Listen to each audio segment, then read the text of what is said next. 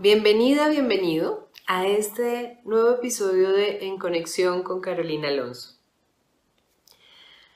Hoy, otra vez, quiero contarles algunas historias em, de lo que ha estado pasando recientemente en mi vida y quiero hablar de lo que significa ver a los otros ver su historia, ver su vida sin nosotros, sin que nosotros nos metamos en ella.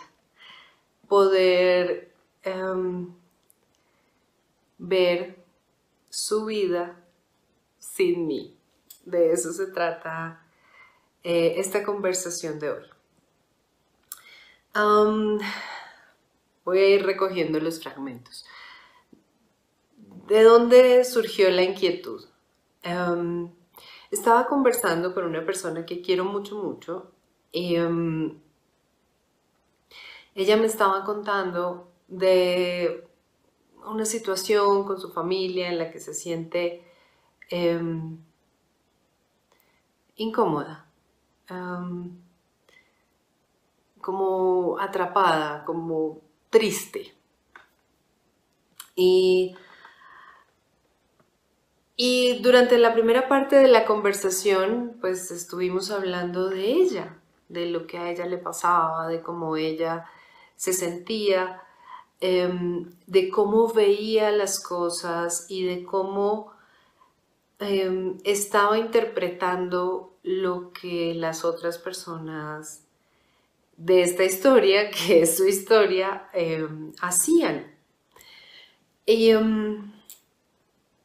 y bueno, y, habitamos ahí un buen rato conversando sobre, sobre ella y también sobre los otros desde, desde ella, desde su perspectiva y desde cómo ella se sentía frente a las acciones o inacciones de los demás. Ok, entonces eso por un lado, eh, ahorita termino de contar el, desenlace de esa conversación. Em, pero además, em, hace, hace un mes más o menos, em, una muy querida amiga también lanzó su novela que se llama Parece que Dios hubiera muerto. ella se llama Diana Ospina y la novela es absolutamente preciosa, está en mis recomendados de esta semana. Y en esta novela, la narradora, la narradora es la misma protagonista, pero la narradora es, es esa protagonista 30 años después, que está contando los acontecimientos que vivió cuando era una adolescente Em, y, todo lo que aconteció alrededor em, de la muerte de la madre de este personaje. Y em, la novela es preciosa, pero más allá, digamos, del, del relato, en lo que me quedé reflexionando fue en, en cuando un narrador puede contar una historia sin tanta carga emocional y más bien desde un deseo de comprender. Mm, y no solamente de comprenderse a sí mismo, que es el ejercicio en el que vivimos todo el tiempo, sino el deseo de comprender a, esos, a ese otro o a esos otros y por qué actúan como actúan, hacen o no hacen lo que hacen, más allá de su relación conmigo, bueno, en el caso de la novela, con el personaje, más allá de la relación y el vínculo que hay allí. Bueno, eso es como otro elemento que apareció. Y eh, estoy leyendo también las memorias de, un concertista, un pianista maravilloso que se llama James Rhodes, eh, es inglés. Em, el libro de sus memorias se llama Instrumental, se las recomiendo mucho, va a estar también en las recomendaciones en la página. Em, y su historia es una historia eh, de abuso, de maltrato. Claro, uno dice, bueno, ya sé que está vivo y que es un concertista famoso, entonces de alguna manera logró superar todo esto o no, pero también en lo que me quedé es, es en la forma como yo como lectora me asomo a esta historia, a una historia em, contada en primera persona, muy personal también, em, pero, pero yo me asomo a esa historia em, con una curiosidad que tiene que ver con wow, quiero, quiero entender a este personaje, en este caso es una persona personaje, porque son unas memorias, em, y quiero saber qué ha hecho, qué ha pasado en su vida que lo ha hecho ser quien es y pensar como piensa y, y hacer lo que hace. Por cierto, parte de lo que hace James Rhodes es, es hablar de la música clásica como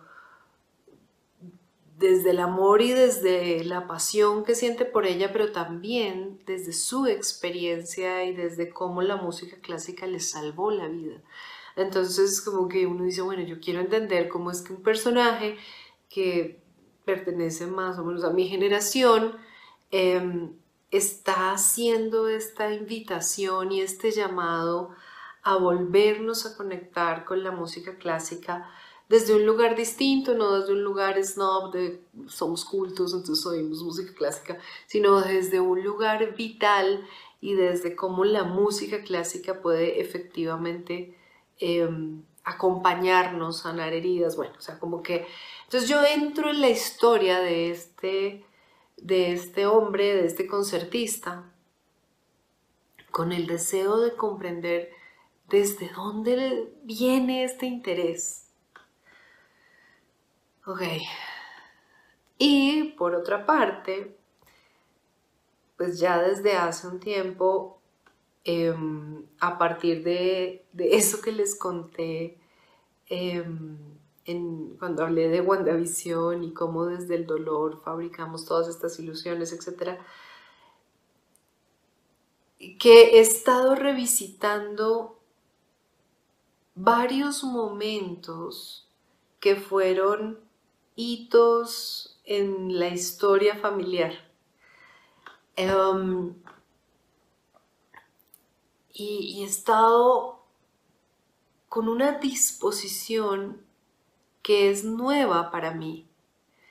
Em, porque es esta, es esta disposición a comprender, a, a conocer a esos personajes de mi historia más allá de la relación conmigo, más allá del vínculo conmigo. Y no es fácil. Claro, em, pues mi mamá y mi papá ya están muertos, entonces siento que ahí puede ser un poco más fácil ah, porque es... Em, porque de alguna manera es como que ya estoy del otro lado de esa historia y me siento muy en paz con ellos dos, entonces como que puedo ir y, y tratar de conocer quiénes eran estos dos personajes, estas dos personas, más allá de ser mi mamá y mi papá, o el papá o la mamá de mi hermano. ¿Quiénes eran ellos? ¿Qué les pasaba en la vida? Eh, ¿Qué les estaba pasando en esos momentos que yo considero que fueron hitos en la historia familiar, pero que también marcaron momentos muy importantes de mi propia historia? Entonces, he estado haciendo ese ejercicio em, y ha sido maravilloso. Entonces, bueno, he estado pensando y me he dado cuenta de que nos resulta muy difícil quitarle el posesivo mí a, a las personas que nos rodean. Cuando yo hablo de mi hijo, cuando hablo de mi amiga, cuando hablo de mi esposa, cuando hablo de eh, mi hermano, cuando hablo de mi mamá, de mi papá, ese mí convierte inmediatamente el vínculo en algo que debe que debo ver yo a través del filtro de cómo a mí me afecta, de lo que yo espero de esa relación, de lo que a mí me interesa, de lo que para mí es importante. de mi interés, mi perspectiva.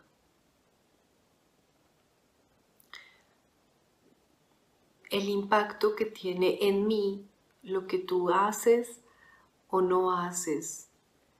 Em, incluso los juicios que hago sobre alguien es que es muy odiosa. Eh, digo eso sobre alguien, estoy pensando en en la forma como esa persona se comporta conmigo y que yo comparo con el estándar que tengo de amable u odiosa y entonces yo lo comparo con mi estándar y evalúo las acciones de esa persona con respecto a mí y la juzgo. Mi jefe, mi empleado, em, mi, mi, mi, mi.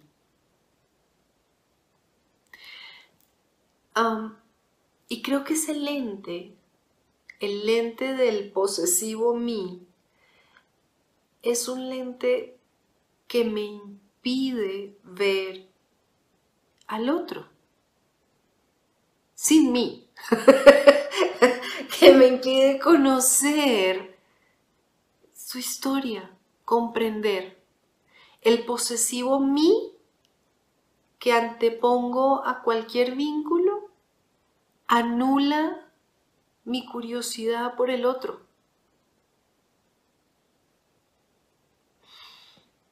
Entonces me voy a volver. En la conversación con esta amiga que les contaba al comienzo, después de que habitamos un buen rato en, su historia y en su perspectiva, em, yo empecé a sugerirle que tratara de pensar en, las personas de su familia como eso, como unas personas, como si fuera algo que ella estuviera viendo en una película, que tratara de sacarse de la historia, salirse de la historia em, y, pensara, y pensara en ¿qué le está pasando a este personaje que en mi historia ocupa el rol de padre? Pero ¿qué le está pasando a él en este momento de su vida, en estas circunstancias? ¿Y qué le está pasando a este otro personaje que en su historia ocupa el rol de la madre? Pero ¿qué, está, qué le está pasando a ella? a esa mujer en ese momento, en este momento, en estas circunstancias. Em, y entonces le sugerí que hiciéramos este ejercicio narrativo que es el de desvincularnos, es decir, quitar el vínculo de mí, mí, mí, ¿no? Desvincularnos de estas personas y activar, al quitar ese posesivo, al quitar ese filtro del mí, podemos activar una curiosidad por el otro. sin que medien mis intereses, ni mis afectaciones, ni el impacto en mi vida, puedo ver al otro.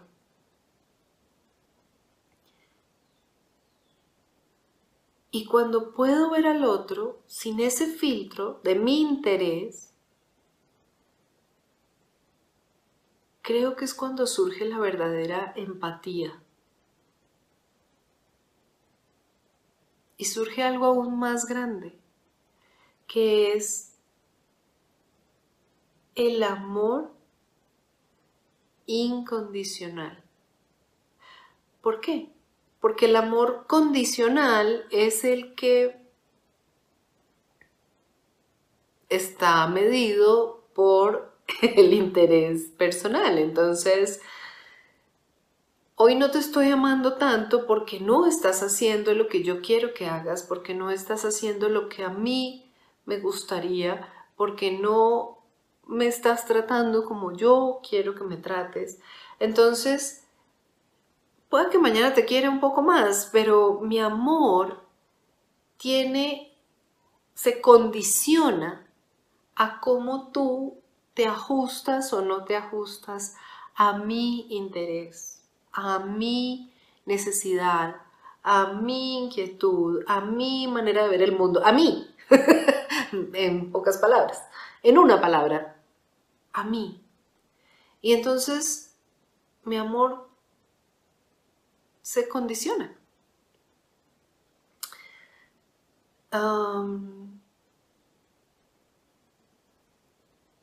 y empezamos a ver a estos personajes de su historia desde esta perspectiva distinta. Mm, y, lo que sentí en la conversación, esta no era una conversación de coaching, era una conversación de amigas, lo que sentí en la conversación es que poco a poco la tensión em, inicial fue bajando, fue cediendo.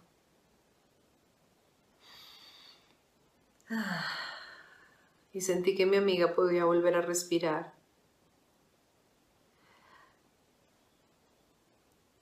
Y, em, y claro, bueno, cuando colgué la llamada fue cuando empecé a ver que yo estaba haciendo este ejercicio de revisitar algunos recuerdos de mi historia.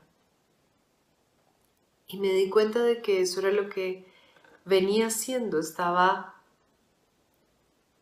estaba saliéndome de, de esas escenas, de esos relatos, de esos momentos, y estaba poniendo la cámara detrás de cada uno de ellos, de esos personajes de, mi vida, y estaba tratando de ver a ese personaje sin mí, sin evaluar sus acciones ni, ni juzgar su, lo que hacía o no hacía con respecto a mí, desde mí.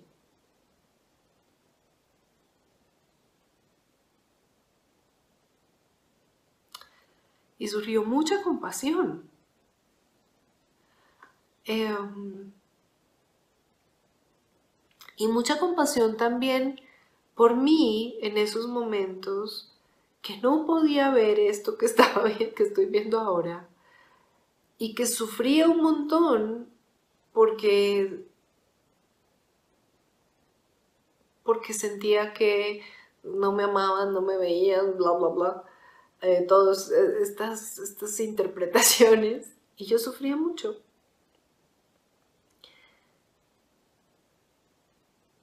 claro, en ese momento yo no podía darme cuenta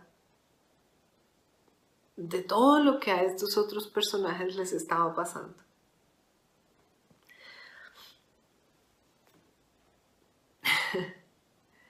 Eh, y sí, surgió una profunda empatía por todos ellos, por mí también en esos distintos momentos de la vida y... Mm, y un inmenso amor. Eh, un inmenso amor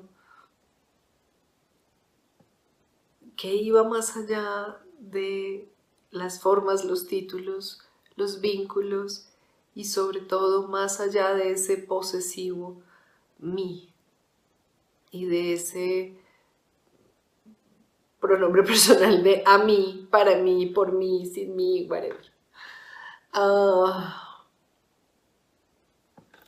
entonces pensé en la novela de Diana y me di cuenta de que esta narradora, en la novela, esta narradora, que ya es una mujer adulta, puede visitar esa historia de su adolescencia desde el deseo de comprender y puede presentarnos a los distintos personajes que estaban ahí de tal manera que nosotros experimentamos como lectores una profunda empatía por todos ellos. No hay juicios, em, no hay condenas, ¿no? Como, ¿cómo se le ocurrió hacerle esto a un muchachito o a una muchachita o hacer, no, nada, no, no aparece eso. Porque desde ese lugar en que el narrador cuenta, la narradora de esta historia cuenta, desde su deseo de comprender, que yo creo que crea esa empatía y ese amor incondicional, nosotros como lectores podemos entrar a ver a estos personajes de igual manera. Y cuando uno cierra las páginas de esa novela, lo que siente es profundo amor por todos esos personajes.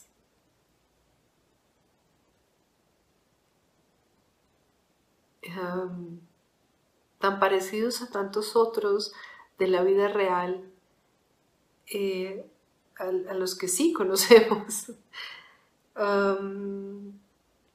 y lo mismo me pasó con las memorias de James Rhodes. Su historia es una historia muy dolorosa.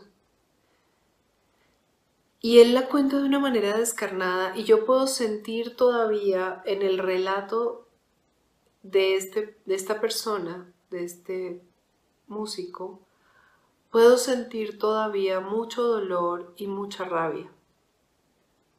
Y me di cuenta de que en la medida en que yo conectaba con el dolor de este personaje, mi lectura era una lectura también cargada de mucha rabia y de mucho dolor. Era como, quiero matar a todos estos personajes que le hicieron daño a este niño, em, a esta persona cuando era niña. Pero luego empecé a pensar, ¿qué pasaría si se contara esta historia y se mostrara a estos personajes desde un lugar em, mucho más curioso y desde ese deseo de comprender. Y me di cuenta de que con el paso del relato, el, tono también se va suavizando un poquito, un poquito. No, no voy a decir que un montón. Um, un poquito. Um, ok. Entonces,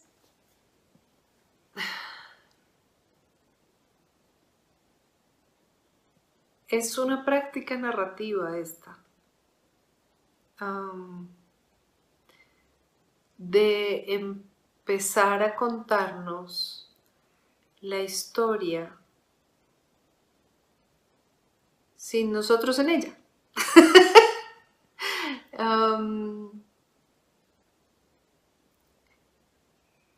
¿Qué pasa si nos quitamos esos lentes que,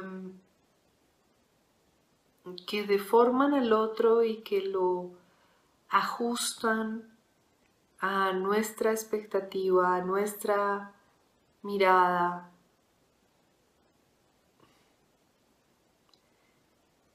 ¿Qué pasa si empezamos a quitarle el posesivo a, a las personas que amamos, que nos rodean, y tratamos de comprender su historia sin nosotros.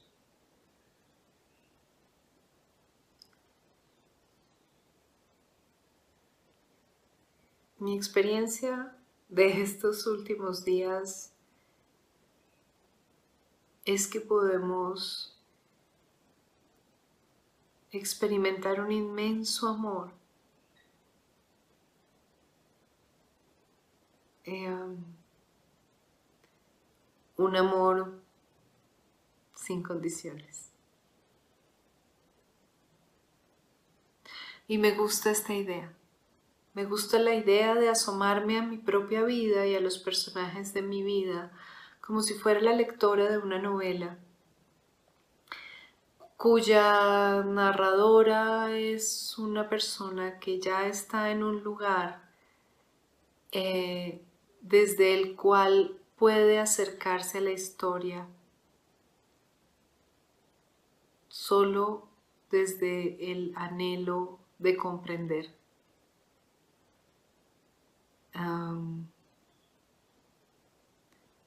Una persona que ha dejado de juzgar o que quiere dejar de juzgar porque quiere comprender.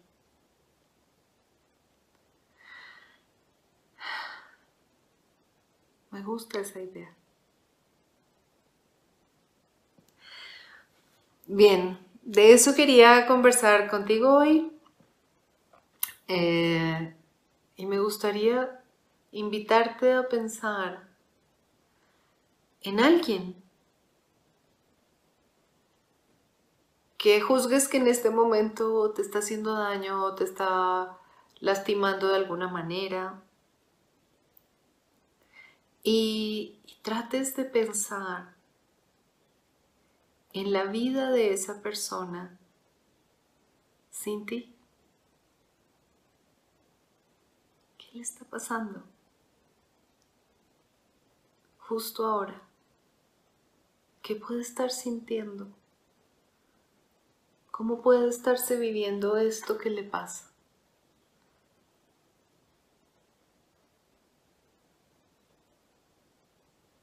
Sin ti. Bien. Em, gracias por estar aquí, gracias por escuchar y gracias también por compartir este video con quien creas em, que puede sacar algo bueno de él. Em, si quieres más herramientas, historias, relatos, entra a www.carolinaalonsoc.com y, em, y suscríbete. Cada semana tenemos nuevos contenidos, Em, y, bueno, espero que, em, que nos veamos pronto. Nos veremos la otra semana, sin duda. Y gracias por estar aquí. Gracias por compartir. Y hasta nuestro próximo episodio de En Conexión con Carolina Alonso.